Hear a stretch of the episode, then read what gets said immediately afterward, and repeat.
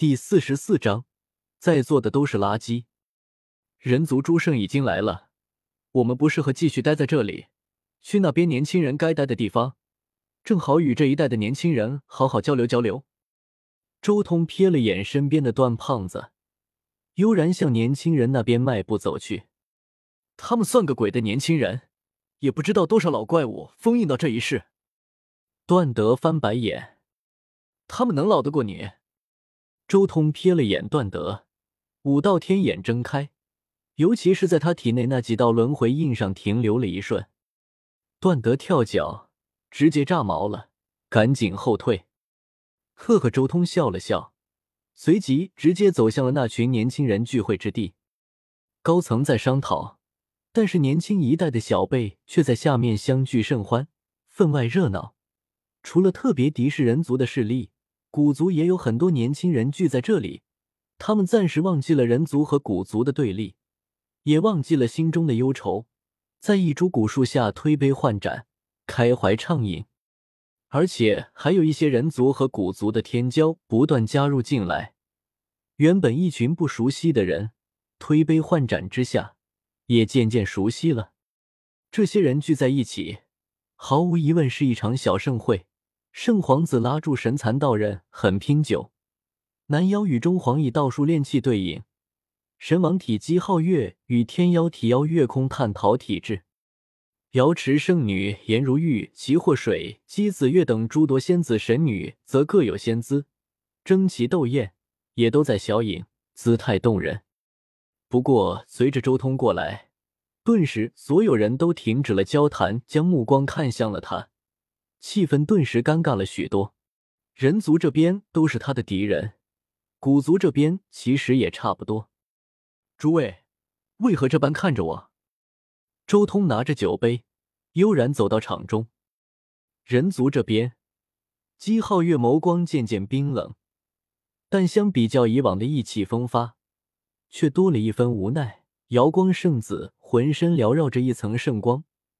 无人能看清他圣光之下的表情，大夏皇子眸光更是冷意绽放，好似想要冲上去与他一战。古族这边，所有古族都默不作声，不敢开口。周通前不久就撕裂了古族黄血无敌的神话，所有年轻人都惧怕着他。唯有妖族这边气氛稍好一点。周通当初做下的案子中，并没有妖族的重要人物。周雄霸气，撕裂古皇血脉无敌的神话，我敬你一杯。坐在姬皓月对面的一个紫衣男子微微点头，举杯向周通致意。他气宇轩昂，贵不可言，尤其是一双眸子比星空还要深邃，正是妖族这一代的天妖体妖月空。天妖体亦是妖族之中一种难得的体质，和神王体类似，都是一种无上王体。周通微微点头，和妖月空酒杯微微一碰，随即一饮而尽。放下酒杯，周通环顾一圈，道：“虽此地为天骄聚会，但非吾居多。据我观之，此地能称之为天骄之人，不超一掌之数。”此言一出，顿时所有人脸色大变。曾经败给了周通的姬皓月，更是唰的一声。脸色直接白了，这句话简直就是在说，在座的都是垃圾，能让我看上眼的不超过五个。如此直白的言语，根本就是在侮辱他们。来到这里的都是天骄，都是自尊心和自信心极强之辈。听到此言，顿时一个个握紧拳头，目光越发冰冷。不过，周通并不在意这些人的目光。他说话间，已经拿出了一柄大罗银金炼制的神剑，递给妖月空。月空兄，不知你是否自认天骄呢？所有人心中震撼，又是这种以大罗银金这种绝世神材炼制的神剑，他们之前已经见识过两次了，分别送给了天皇子和圣皇子。这是周通的战书，他以剑作战书。已经接连向古族至高无上的天皇子和圣皇子发起了挑战，如今难道还要将战斗拓展至妖族吗？妖月空一愣，眸光瞥了眼这柄神剑，他能清楚的感受到这柄神剑之中所蕴含的惊天战意。持剑之人如果修为意志太弱，恐怕立即要被神剑中的战意反噬。